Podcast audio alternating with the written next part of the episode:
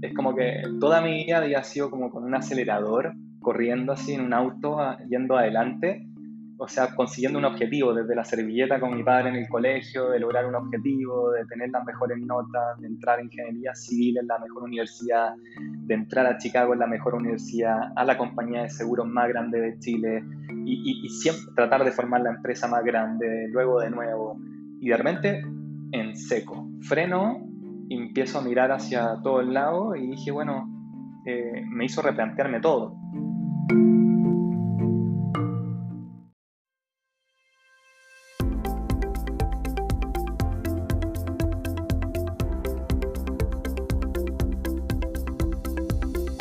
Bienvenidos a Creando la TAM, un podcast donde conversamos con emprendedores e innovadores de Latinoamérica para conocer sus historias y, a través de ellas, inspirarte a seguir tus ideas. Soy José Luis Ortiz y en el episodio de hoy Julio Guzmán nos cuenta cómo están creando el Shopify para negocios de belleza, bienestar y salud en Latinoamérica desde Chile con Agenda Pro.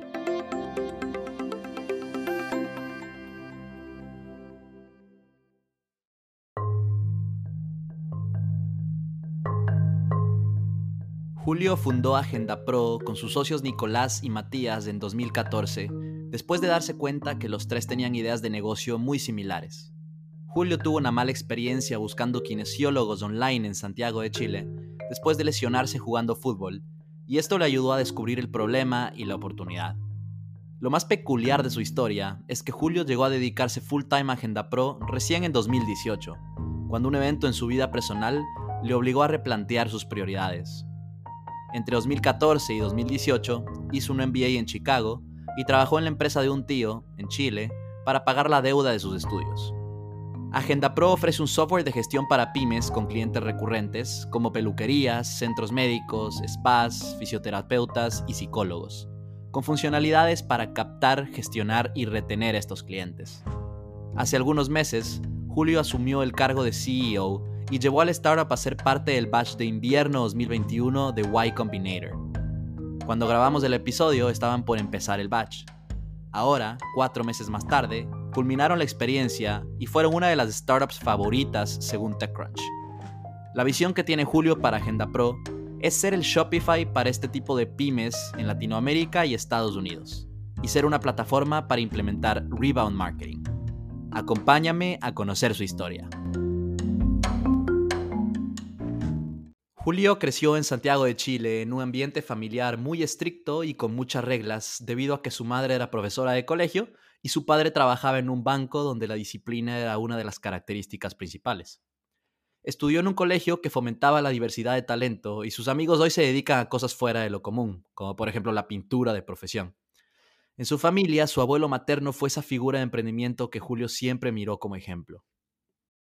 Crecí en, en, Santiago de Chile, en, un colegio que se llama Colegio Manquehue, donde era bastante libre de reglas, se fomentaba un poco el talento que uno tuviese y se explotaba de verdad las virtudes que cada uno tenía, que son diversas. Eh, pero en mi casa era muy distinto todo mi madre, siempre muy perseverante, pero lo que también conllevaba reglas de disciplina, horas de estudio, eh, de una manera positiva, siempre tratando de involucrar un premio o algún reconocimiento al esfuerzo, pero, pero siempre con un poco de esa sana presión que obligaba a aspirar a más y, y tratar de estar dentro del top de la clase. Eh, de hecho, mi padre, siempre que trabajaba en un banco, siempre era la conversación, ser el uno, ser el primero, estar ahí. Entonces, eh, como anécdota, aunque suene divertido, cada vez que empezaba un año escolar, anotaba en una servilleta el ranking de notas que se podía tener con el premio reward que, se tenía, que se iba a conseguir en dinero a fin de año para poder pasar unas vacaciones. Entonces, eso quedaba escrito el primer día de clases y se ejecutaba el último con el desempeño en mano. Y lo mirabas todos los días, me imagino, ahí a ver cómo, cómo ibas. O sea, con calculadora en mano, viendo cada mes cómo seguía el promedio de notas para ir viendo en qué eslabón me quedaba en la escalera. Cuéntame un poco más sobre tu abuelo. Sé que fue una figura importante de, emprendimiento eh, en tu infancia y en tu adolescencia.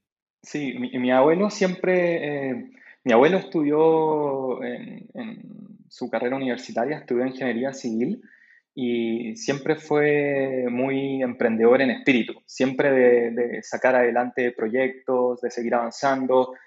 Él comenzó con una empresa de imprenta donde le dieron todo un cambio a lo que era la entrega de materiales de imprenta, haciendo como un lugar todo en uno donde podías conseguir lo que fuese. Y no todo fue sin problemas. De hecho, solo como anécdota para contar la resiliencia que involucra emprender, eh, años atrás se le quemó la empresa a cero, o sea, fuego se incendia a cero. Y lo anecdótico es que mi padre era también bombero de hobby, entonces, eh, como fireman, por decirlo así, si alguien no entiende, y eh, le tocó ir a apagar el incendio de la empresa de mi abuelo cuando aún no conocía a mi madre. Entonces, bueno, mi abuelo tuvo que volver a empezar, levantar todo de cero nuevamente y él siempre, desde muy niño, me, comentaba un poco lo que hacía, qué significaba eso, la perseverancia que se necesitaba, cómo era seguir adelante con esto. De hecho, eh, con mi abuelo siempre tuvimos una relación muy cercana.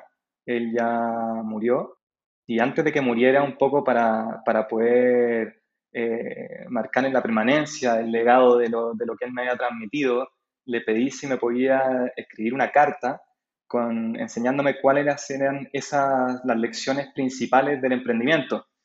Y yo en ese tiempo estaba estudiando en Chicago, eh, lejos de él, y, me envió una carta donde detallaba 10 puntos, que voy a solo resumir dos para contar, pero me dijo, mira, cuando vaya a partir cualquier eh, negocio, anota en una servilleta la razón por la que estás junto a tus socios y el futuro que ven juntos.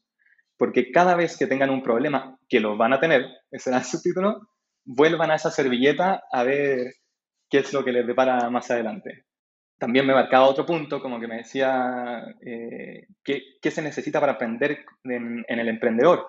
Y me decía que tiene que ser muy creativo, pero me decía no lo confundas con iluso, porque es un mal que puede transformarse en una enfermedad, ser muy soñador y no poder ejecutar nada. Entonces, es tanto soñar como ejecutar. Esa mezcla es la del emprendedor. Parece que el, escribir en servilletas es un tema recurrente en la familia. sé que, Julio, sé que de muy pequeño tenías en la cabeza ser, ser médico, pero luego te interesaste por la tecnología y aprendiste a programar sitios web a los 14 años. Pero a pesar de todo esto, te decidiste por ingeniería civil como carrera para la universidad. Cambiabas de gusto bastante frecuente, por lo que veo, ¿no? Uh, eh, totalmente. Es la historia de mi vida el, estar tentado por, muchas cosas y muchos futuros posibles. De hecho, tal como lo dijiste, eh, me gustaba, me atraía mucho la parte de la biología, el ser médico. Tengo también una, tía, una hermana de mi madre que es médico y, eso también me, arrastraba mucho eh, para ese lado. Sin embargo, años atrás, estoy hablando de 1996 aproximadamente, cuando tenía 14 años, mi padre, por sus viajes de banco, iba a New York a un par de reuniones allá, todo, y, me trajo un libro que le había pedido sobre desarrollo de sitios web en HTML en ese tiempo. Y ahí empecé a indagar, empecé a explorar con un par de compañeros de colegio y, y, ya eso me fue un poco tirando hacia el lado de la tecnología. Sin embargo, llegué a ingeniería civil. No fue tecnología, ni computación, ni algo que fuese un poco más todavía de tecnología.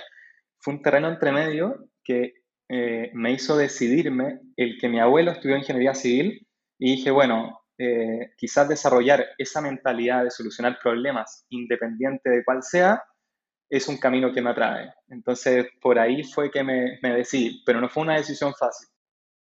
Tu, tu, primera tentación, llamémoslo así, de, emprendimiento apareció alrededor del, 2009, cuando uno de tus tíos, eh, Gerardo, que, volverá a aparecer en la historia, te invitó a ser parte de, su startup. ¿Qué pasó? Sé que al final no, no llegaste a, unirte al startup. ¿Por qué, ¿Por qué no lo hiciste? Sí, mira, es una pregunta complicada porque aquí empieza uno a mirar el, el pasado y dice, podría haber sido una muy buena decisión. Eh, ¿Quién lo sabrá mirando hacia el futuro? Pero solo mirando hacia el pasado pareciera hacerlo. Gerardo, que es hermano de mi madre, eh, eh, siempre fue emprendedor, trabajó junto a mi abuelo en, en, la empresa que formaron, que se llama GMS, y es muy energético, una perseverancia total y extremadamente inteligente.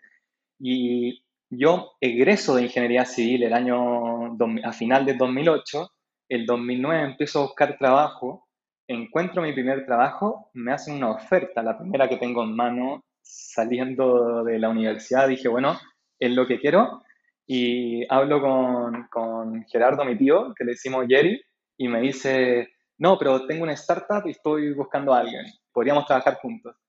Y ahí, para hacerlo fácil, me vino todo el rollo de trabajar con un familiar, es que qué va a pasar ahí, cómo va a ser la relación, será difícil, será fácil. ¿Qué pasa si no me lo gané yo porque yo lo hice, lo construí de mi parte? Van a decir que no, que me tuvieron bajo el regazo.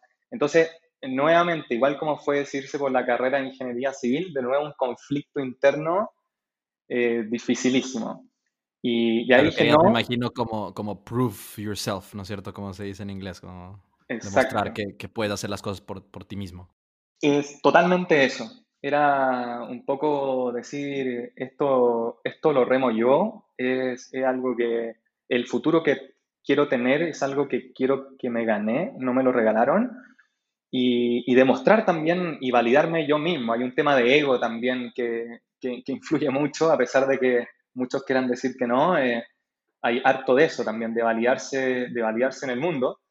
Entonces ahí le dije que no eh, a mi tío, le dije que no, que, no, que no iba a participar y entré a trabajar a Ultamar como primer trabajo. El resumen de las dos cosas fue que termino renunciando a los seis meses de Ultamar y mi tío termina haciendo un éxito con la empresa años después. O sea, el mundo al revés de la decisión. ¿Por qué estuviste solo seis meses en Ultramar? ¿Qué fue lo que pasó? La verdad, acá también había sido una decisión difícil elegir entrar a ultramar, porque tenía siempre ahí la manzana proveída de lo que me había ofrecido eh, mi tío eh, por el lado, y había idealizado un poco eh, lo que era trabajar ahí, la empresa, los procesos, lo que iba a hacer en una carrera como ingeniería me había preparado por años. Uno llega soñando de que va a manejar algo, tomar alguna decisión de lo que sea, pero la verdad es que llegué a hacer algo que no me gustaba, eh, que me di cuenta que no era lo que quería, y en ese tiempo recurrí a mi abuelo y hablé con él y le, conté un poco de lo, del conflicto interno que tenía, de que, ok, no, no, no me gustaba, llevo poco tiempo, me debo quedar por el qué dirán, o debo tomar la decisión rápido de salir. Y ahí él me dijo literal que renuncie rápido, hay que irse de lo que no está funcionando.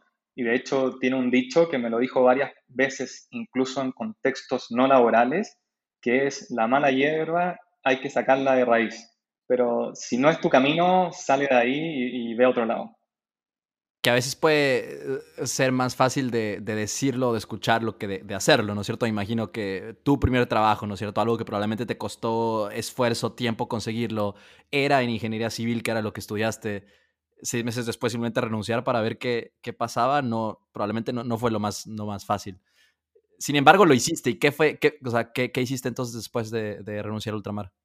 Sí, y, y, para seguir con esa idea, fue, con breve resumen, fue, fue durísimo porque cuando renuncio, mi ex jefe en ese momento, sin nombre, me dijo, pero eh, ¿quieres ser gerente en seis meses?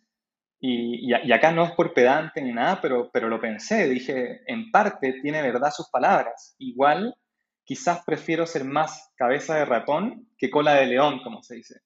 Entonces no quería estar el último de la cadena en una empresa gigante y quizás en ese momento ya empecé a vislumbrar que lo mío venía por el emprendimiento al decir, prefiero ser parte y tomar decisiones en algo muy chico que ser lo último en algo grande. Entonces renuncio para avanzar y eh, empecé a eh, postulé a otro trabajo en el área financiera, que era ya totalmente ligado a lo que hacía mi padre, de trabajar en bancos, y entro a trabajar en inversiones a consorcio. Ahí en consorcio estuve bastante tiempo y tuve la suerte de conocer a Nicolás Rossi, que es uno de mis co-founders hoy día en Agenda Pro. Ahí fue, esa historia es bien particular porque eh, Nicolás también llevaba trabajando poco tiempo, creo que no, no alcanzaba a cumplir un año eh, trabajando en consorcio y un día se acerca a mí, que yo era un poco más senior en el cargo, sin ser su jefe, y me dice, Julio, eh, no, el trabajo, esto no parece que no es lo mío, no me gusta. Hice la práctica en India, eh, trabajando, desarrollando aplicaciones móviles, y el lado financiero no es lo mío. Y en ese minuto, otra vez de nuevo, en mis conflictos de interés internos que he tenido siempre, aparece nuevo diciendo, uh, me suena a un potencial co-founder en, en, una, en, una, idea que está dando vuelta en mi cabeza, pero por el otro lado también trabajaba conmigo, entonces a alguien me estaba traicionando, entonces ahí hubo mucho, mucho de eso en todo mi camino. Además de conocer a Nicolás, sé que en esos años en los que estuviste en consorcio también conociste a tu otro eventual cofundador, Matías Ulloa. Eh, no por el trabajo, sino más bien porque jugaban fútbol juntos, ¿no es cierto? Me contabas que, típico entre amigos, salían a jugar entre semana, en la noche, en alguna, en alguna cancha, algún partido. Y además sé que ya tenías una idea de negocio de software específicamente para kinesiólogos en ese momento. ¿Cómo se te ocurrió esta idea? La historia de, de cómo nace el software para kinesiólogos es, como tal como tú dijiste, jugaba en esos años mucho fútbol, jugaba aproximadamente cuatro ligas a la semana que era una martes, jueves, sábado y domingo. Entonces... Era, como tu segundo trabajo el fútbol. literal. Y, y, ojalá hubiese sido bueno, porque si hubiese tenido un poco de talento, quizás hubiera logrado algo ahí. Entonces eh, empecé a jugar, eh, jugaba mucho fútbol y con lo que viene el fútbol también eh, vienen las lesiones. Entonces, en una de las ligas particular que jugábamos con todos mis primos, que son todos los, todos los hijos de los hijos de mi abuelo, del abuelo que acabo de contar la historia, jugábamos siempre fútbol juntos. Y en, una, en uno de esos partidos eh, me desgarré un isquiotibial, entonces eran las 10 de la noche, voy al hospital que estaba cerca de la liga, eh, me hacen una ecografía, me dicen, Julio, acá está la orden médica para 10 sesiones de kinesiología Llego al departamento donde vivía en ese tiempo, que quedaba a 10 cuadras caminando de donde trabajaba, y, dije, bueno, voy a buscar un kinesiólogo que trabaje entre la casa y el trabajo para poder ir caminando, tratarme, ir a trabajar y así poder hacerlo fácil. Lo que aprendí es que no encontré ningún kinesiólogo online en ese momento, entonces al día siguiente me levanto cojeando. O sea, imagínate con, ahí con el isquiotibial acalambrado, con una herida. Eh, encontré tres kinesiólogos entre el departamento que era en escuela militar en Chile, si alguien conoce, y el bosque, que es donde está la compañía de seguros de vida consorcio. Y cuando fui a los tres, los tres era particularmente, especialmente difícil poder agendar una hora. Y en uno que nunca me voy a, voy a olvidar, porque fue particularmente especial, me dijeron, tienes que llamar martes o jueves entre 10 a.m. y 12 a.m. Dije, pero ¿cómo? Son dos horas en dos días, era imposible. O sea... No era laborable al menos, además, perdón. Exacto, ahí está la, ahí, ahí estaba la oportunidad. Ahí fue cuando dije, pum, ampolleta, acá hay algo que no está funcionando para alguien. Entonces, en, en, justo en ese contexto, ahí yo conocí a Matías, que es otro de mis co-founders, que, porque jugaba en estas ligas con él. Y Matías tenía en la cabeza hacer, Matías ultra deportista, es talentoso en fútbol como yo no lo soy, y él estaba totalmente obsesionado con hacer un software para gimnasios porque decía que era demasiado difícil controlar rutina, ir hacia allá, poder entrar, está la membresía pagada o no. Tenía toda esa idea y veníamos trabajando en esa idea. Y Nicolás, que ya también está pensando en salir de consorcio, me decía que había pensado esta idea para salones y barberías. Entonces, pimponeando los puntos en común, dijimos, pero si el 90% de todo es igual, funcionan casi igual. Entonces, en ese momento decidimos hacer y crear Agenda Pro como concepto justo. Incluso le quedamos el nombre. Cabe recalcar aquí que esto fue entre 2012 y 2013, ¿no es cierto? Porque yo creo que esto lo ponemos en el contexto de los últimos dos años incluso, ¿no es cierto? Eh, ha, habido tal explosión de, emprendimiento y de tecnología en Latinoamérica que probablemente hay docenas de ideas similares, pero esto era algo casi que revolucionario en el 2012-2013, ¿no es cierto? Era, no, no, existía. O sea, tal como tú dijiste, de hecho, hay una historia, eh, es, muy buena la historia porque dijimos, oye, es una idea excelente. O sea, tener que te puedan agendar en línea los clientes, eh, que poder controlar quién viene o no con un computador ahí en el local. Dijimos, somos unos genios salimos al mercado con el primer MVP del producto, llegamos a la primera peluquería y no tenía computador, no tenía internet. Entonces nos topamos con... O sea... Fue, te das cuenta por qué no existía. Exactamente, no existía porque quizás no eran minutos. De hecho, íbamos a los gimnasios también lo mismo. Eran muy pocas los centros de estéticas, peluquería o barberías que tenían algún tipo de internet o un computador. De hecho, al comienzo incluso les conseguíamos computadores usados para entregárselos con el software. Era ese el nivel de que estábamos generando la demanda. Era, claro, año 2012-2013, hoy día se ve algo totalmente lógico, pero en ese tiempo era otra cosa. Claro, sí, no, y pensar que solo han pasado 7, 8 años.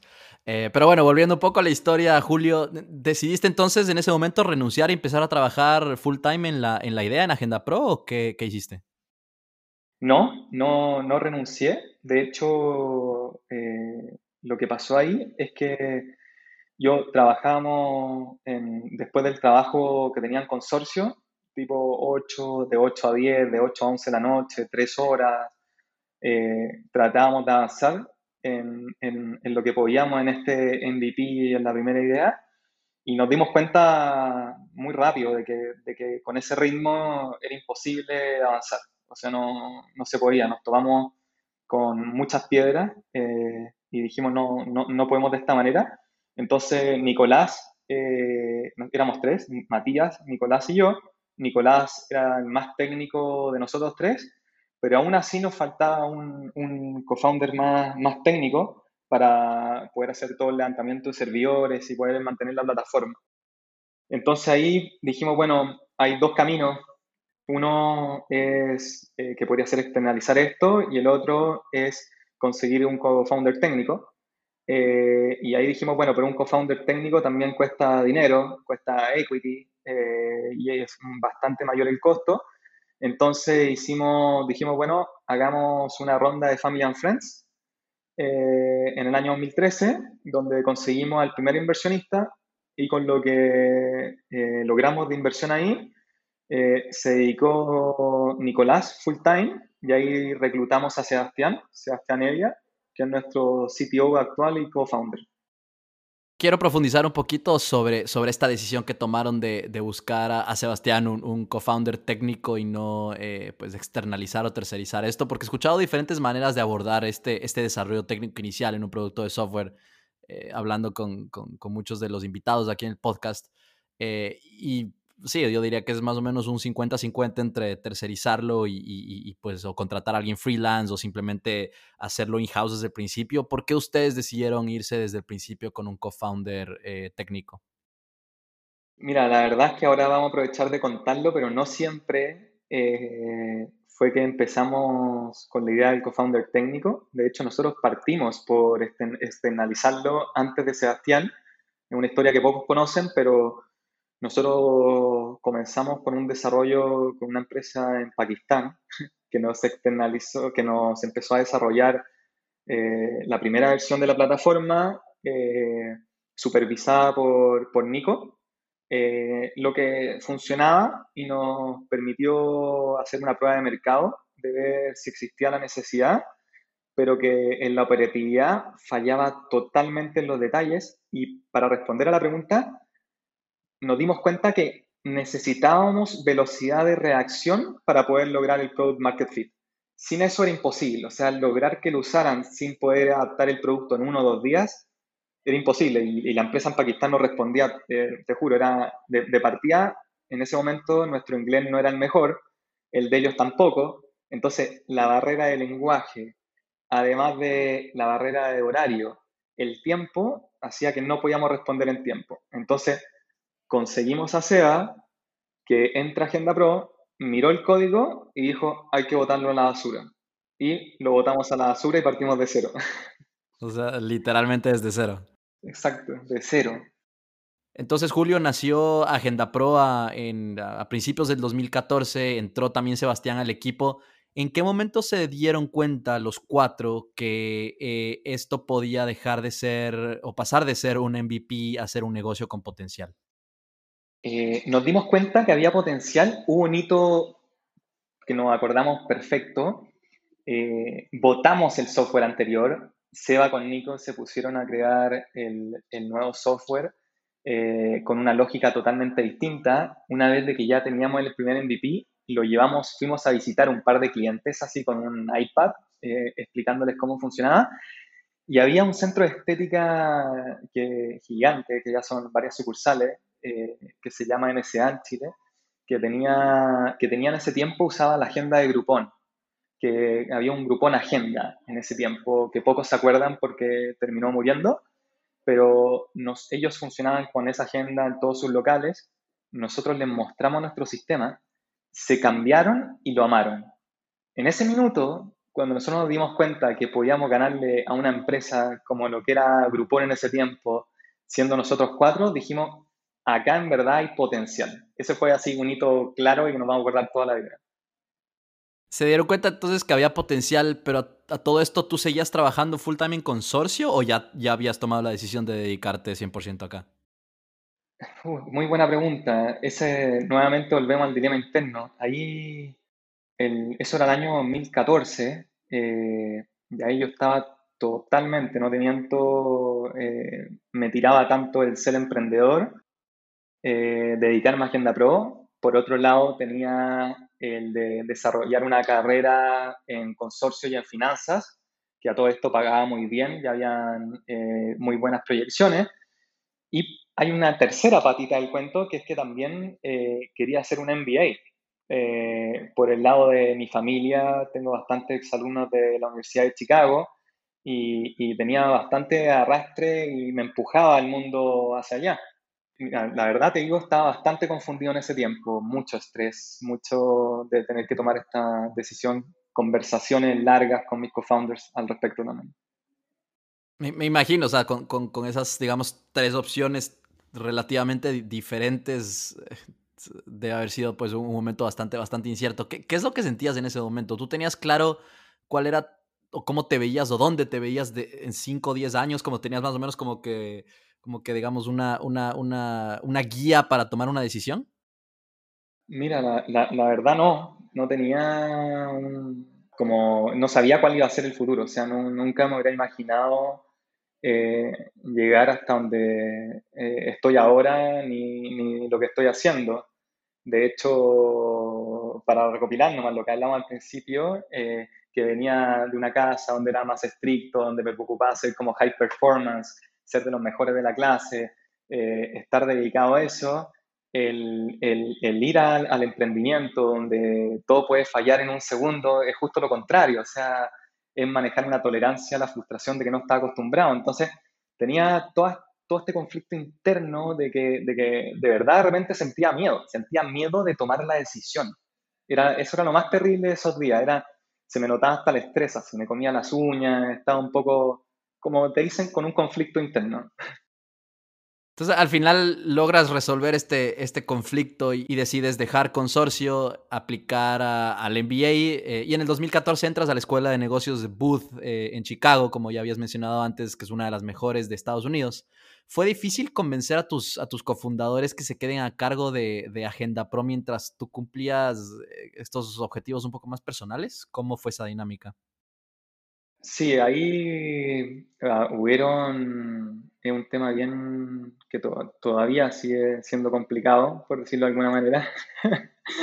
Así, porque sí, en ese tiempo yo decidí al final de todo esto ir a hacer un MBA. Eh, la, parte de la curiosidad intelectual siempre me, me, arrastró mucho, más que todo, todavía incluso es lo que puedo aportar a Agenda Pro, creo.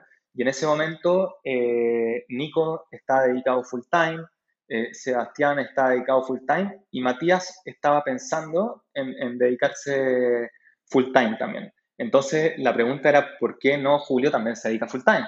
Es injusto. Eh, entonces ahí tuvimos varias conversaciones porque cometimos un error de lo que se llama al comienzo, decir que todas las acciones están vested de entrada entonces, ah, no lo hicieron, no lo hicieron con el tiempo, no lo hicieron en años. Uf. sí, como, como, Entrepreneurship 101 es eso. sí, o sea, todos los, palitos, las ramas y las equivocaciones que uno puede hacer, esa la rompimos todas.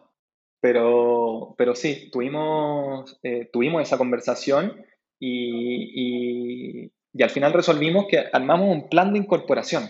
Esa era como la idea. Dijimos, bueno, eh, se dedica Nico ahora, Matías entra terminando 2014, principio de 2015, y Julio entra a la vuelta del NBA. Ese fue el preacuerdo NBA que teníamos en ese momento.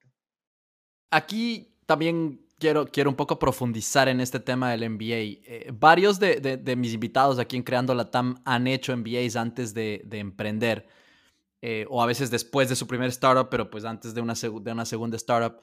¿Cómo encajaba esto en tus planes de, emprendedor en ese momento? Ya, viéndolo en, retrospectiva, ¿recomendarías un MBA full time eh, de dos años a alguien que ya tiene una idea de negocio que está, que está en marcha? O, tal vez por ahí como te arrepientes de haber dejado algo que ya estaba como agarrando tracción? Mira, es una excelente pregunta porque ni siquiera la puedo responder así con certeza. Yo creo que el tiempo va, va a la respuesta porque eh, para hacerlo simple, el, hacer un MBA es totalmente lo opuesto de lo que es ser un emprendedor, porque el MBA es muy caro, muy costoso, eh, te genera deudas y, es justo lo contrario a estar más liviano para, poder emprender. Entonces, por un lado y por el otro lado también, son dos años de tu tiempo que te podría haber dedicado para, para estar dedicado a tu startup.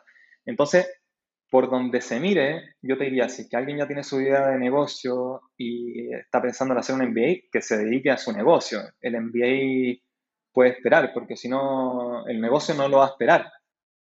En, mi caso, tuve la suerte por todas estas equivocaciones de tener tres co-founders que me acompañaron todo el tiempo, que se entregaron ese tiempo y por lo que les veo, en verdad, parte de todo lo que hemos logrado, eh, porque estuvieron ahí todos esos años eh, remando el barco mientras, mientras yo no estaba.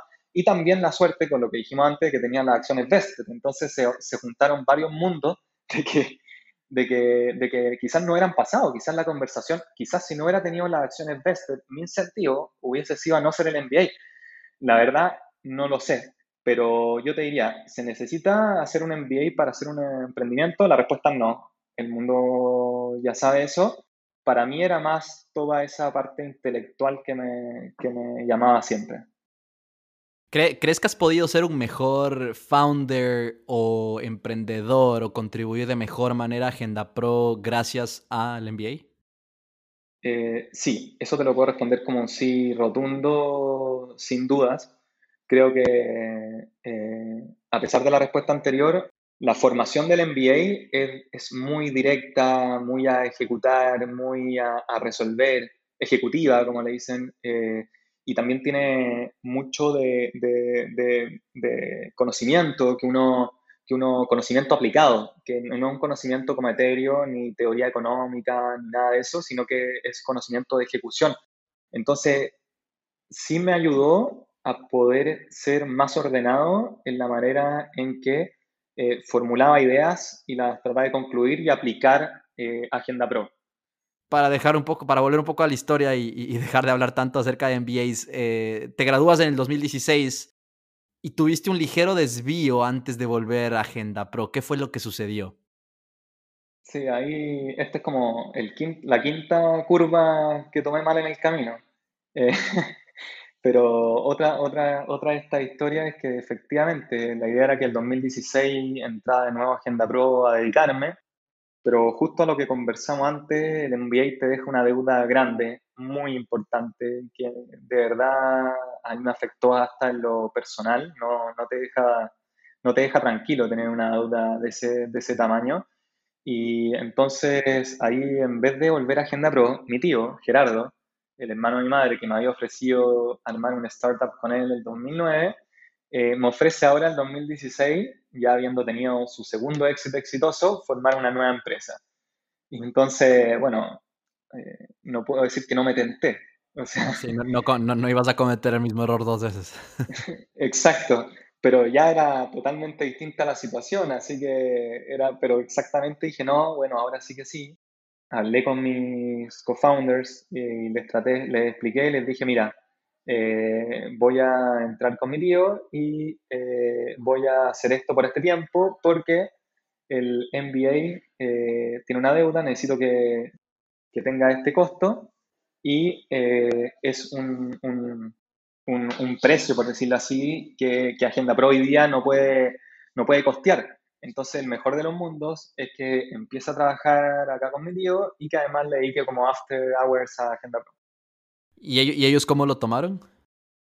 Mm, al principio no muy bien, pues, o sea, Matías, no te voy a decir, pero nunca me lo dijo así directo, como decirme, oye Julio, que no es lo que habíamos dicho, que esto no tiene que ser así, pero me preguntaba cada una semana, oye, ¿cuándo te dedicáis? Oye, ¿cuándo, ¿cuándo entráis? ¿Cuándo, ¿Cuándo vas a entrar a Agenda Pro? Era cada una semana impresionante cómo lo mantenía. Así que, eh, pero en general eh, era como, Sebastián por otro lado un poco lo entendía, así así, efectivamente no lo podemos costear, mejor que eh, de cierta manera sean, sean horario no laboral que, que, se esté aportando.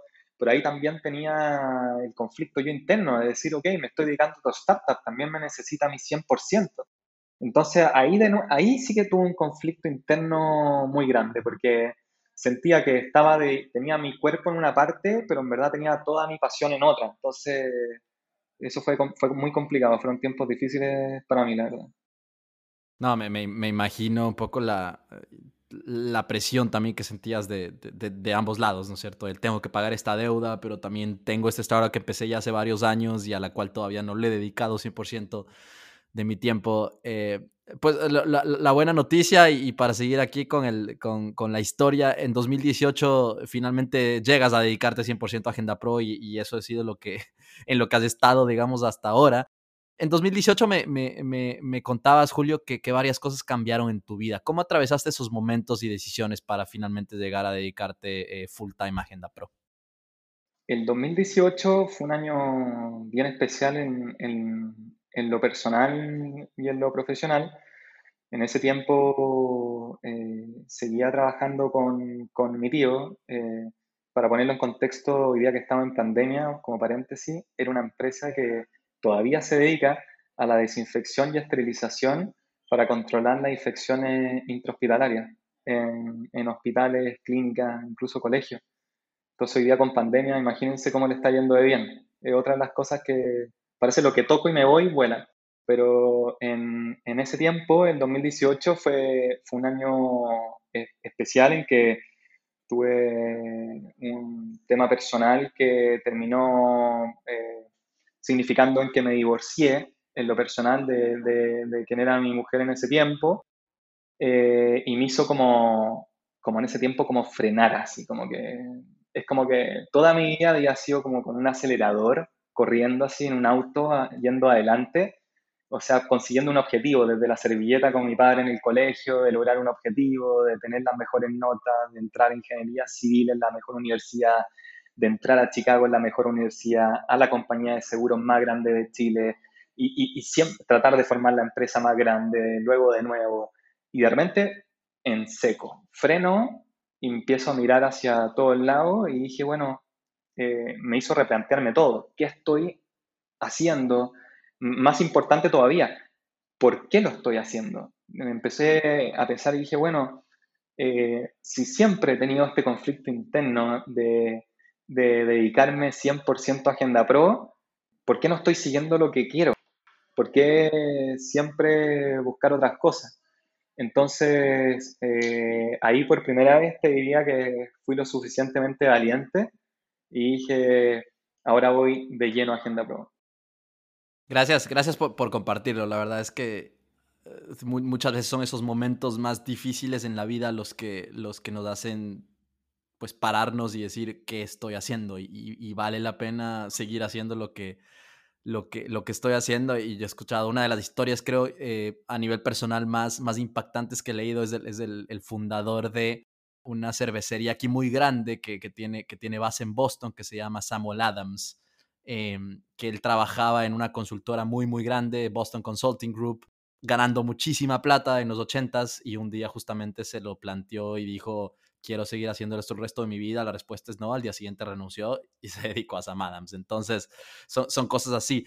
Que, o sea, un poco eh, con base en tu experiencia, ¿qué le, qué le recomendarías a alguien que, que, como mencionas, ha tenido, digamos, la vida hasta ahora a mil, ¿no es cierto? El, eh, todo presión, ser el número uno, todo sale bien, algunos éxitos, algunos fracasos, pero como que nunca se ha parado a plantearse la vida. O sea, ¿en verdad es necesario que tener un momento así de donde la realidad te, o donde te chocas con la realidad en la cara? ¿O, crees que es posible uno mismo decir, ok, me voy a sentar y voy a ver qué, eh, qué hago de mi vida desde el día de mañana?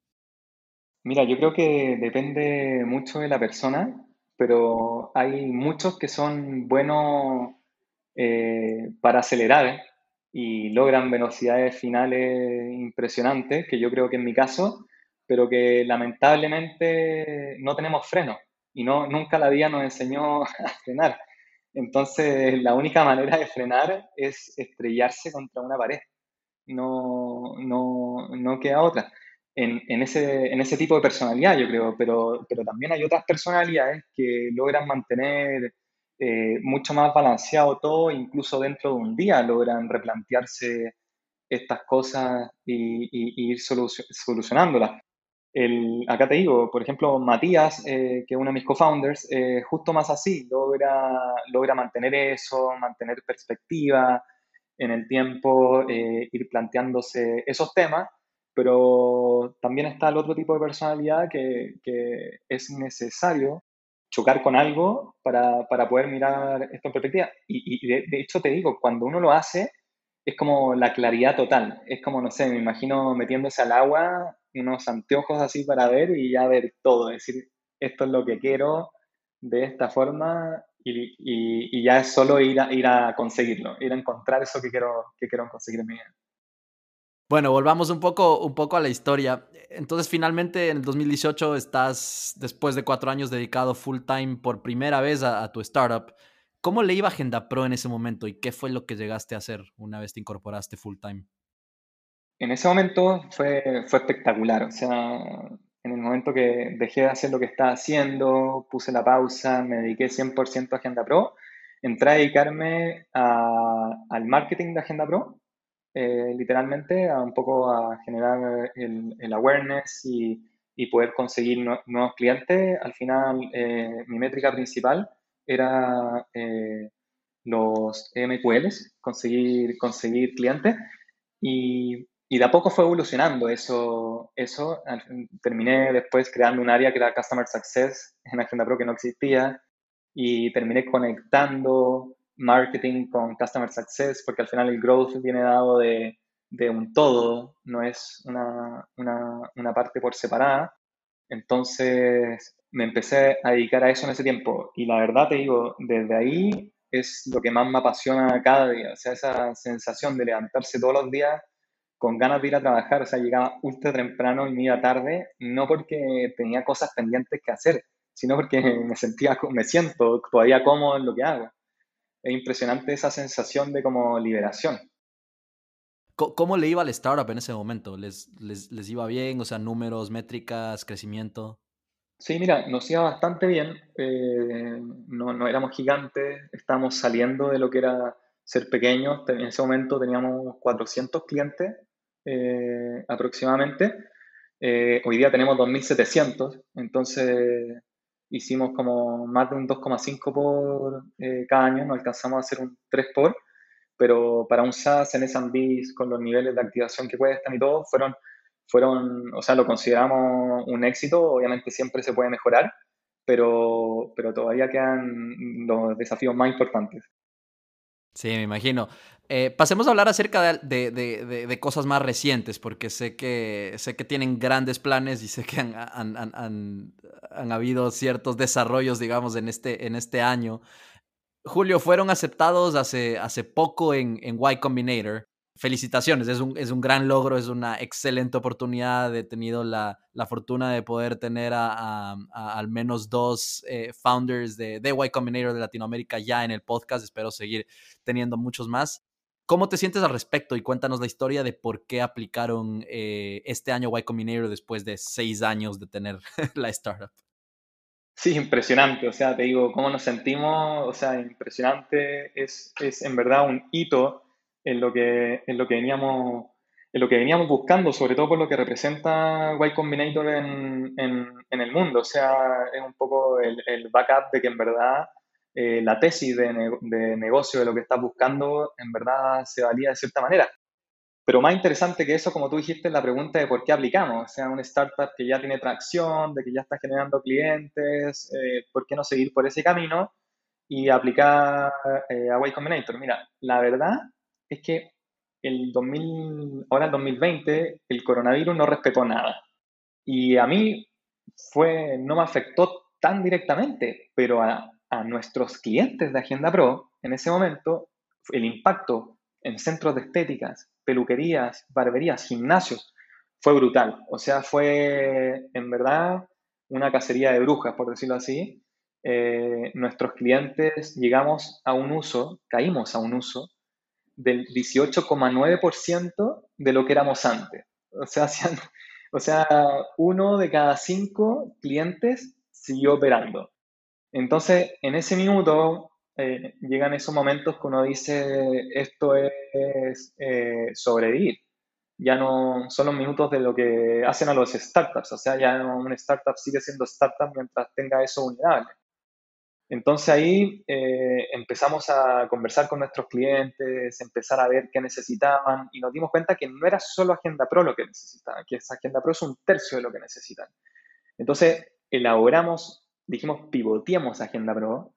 Hay un nuevo concepto de lo que buscan nuestros clientes, que podemos hablarlo otro día más largo, pero y dijimos, eh, buscan en verdad también crecimiento.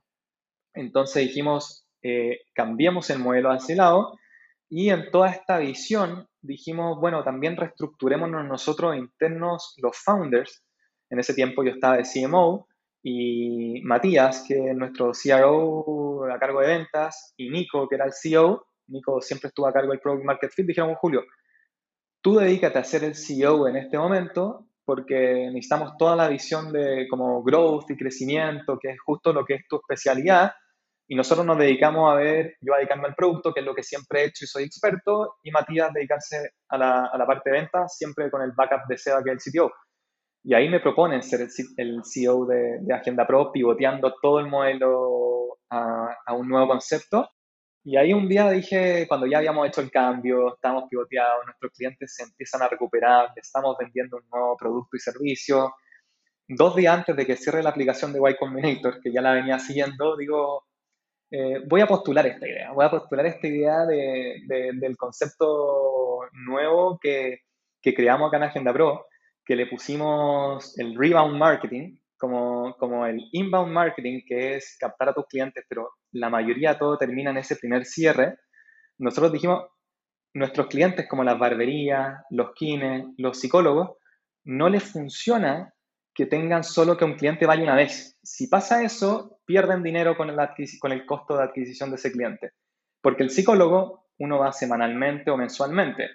En el kinesiólogo, si no me hago las 10 sesiones, el paciente queda mal y el kinesiólogo no gana, no recupera la inversión. Y también en la barbería, uno va cada 15 días a hacerse la barba o cada 45 días a cortarse el pelo. Entonces hay un ciclo, dijimos, hay una recurrencia. Y este re nos quedó dando vuelta dijimos, bueno, el inbound marketing quizás es deficiente y le falta una patita en lograr lo que es el real marketing, que es captar y retener a tus clientes fieles y frecuentes. Bueno, para no entrar ahí, postulamos, eh, así muy straightforward la, la postulación, breve, muy concisa, o sea, no es nada extenso. Y de repente, así un mes y medio después, eh, aparece, llega un correo y dice, Your startup look promising, we would love to interview. Y nosotros, wow, onda, algo hay parece.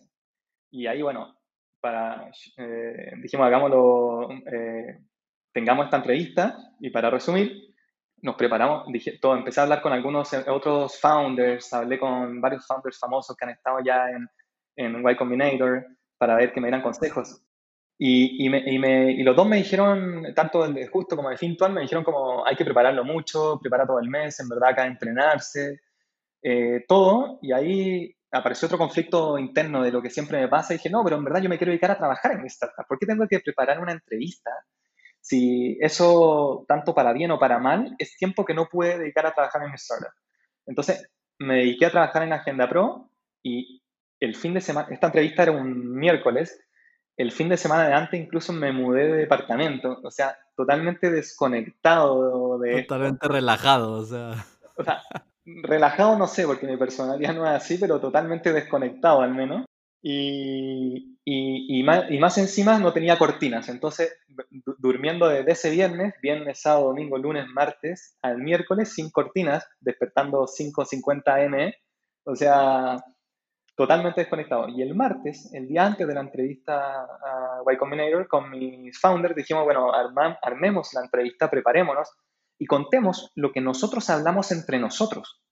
No, no, no contemos nada más, es lo que nosotros hacemos. Entonces, si nos preparamos esos días, el, día, el mismo día la entrevista, nos encerramos 12 horas en, en, la, en la sala y bueno, llega la famosa entrevista y duró seis minutos, seis minutos. O sea, nosotros dijimos, bueno, nos preparamos, estábamos preparados, habíamos hecho esta preparación de dos días, que puede no sonar mucho, pero teníamos un set de 50 preguntas y fueron 10 preguntas en seis minutos. Y chao, dijo, van a saber de mí, nos pidió información, se la entregamos, se la enviamos esa información y siempre nos decían todos que a, lo, a la hora, 40 minutos después, te llaman y te dicen, Julio, quiero hacer otra entrevista, ojalá eh, mañana, eh, en, el horario, en X horario. 7 de la tarde, 8 de la tarde, 9, 11, pasa la noche, nada. Eh, me acuesto esa noche obviamente muy nervioso, me despierto a las 5.50 de la mañana con mi primer rayo de luz y los pajaritos y veo un mensaje de WhatsApp de, de uno de los partners de Y Combinator diciendo que quiere conversar con nosotros ese día. Dijimos, perfecto, esta es la segunda entrevista. Entonces ahí sí que nos preparamos. A las 7 de la mañana estábamos en una oficina preparándonos, esperando la llamada.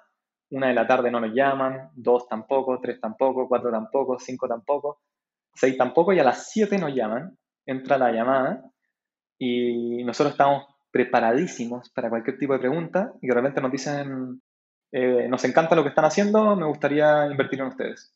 Y me, quedé sin palabras, igual que ahora. Bienvenidos a Y Combinator. Exacto. Excelente. No, no, felicitaciones. La verdad es que a mí me encanta escuchar estas historias de, de, aplicaciones, de entrevistas, de todo, de que si es que te llaman, es que entraste, es que te mandan un email, es que no entraste. Eh, así que, y toda historia es, es, tiene como que su propio, su propio toque y, y es muy particular. Julio, ahora que eres el CEO eh, desde hace pocos meses, felicitaciones nuevamente por el nuevo cargo, muchas, muchas novedades para ti en los últimos meses. Actualmente, bueno, obviamente nacieron en Chile, me contabas que, estaba, que, que justamente en marzo estaba cerrando este cliente grande en México. Eh, ¿En qué otros países actualmente tienen presencia y qué planes tiene eh, Agenda Pro como empresa en 2021 y en general en el corto y mediano plazo?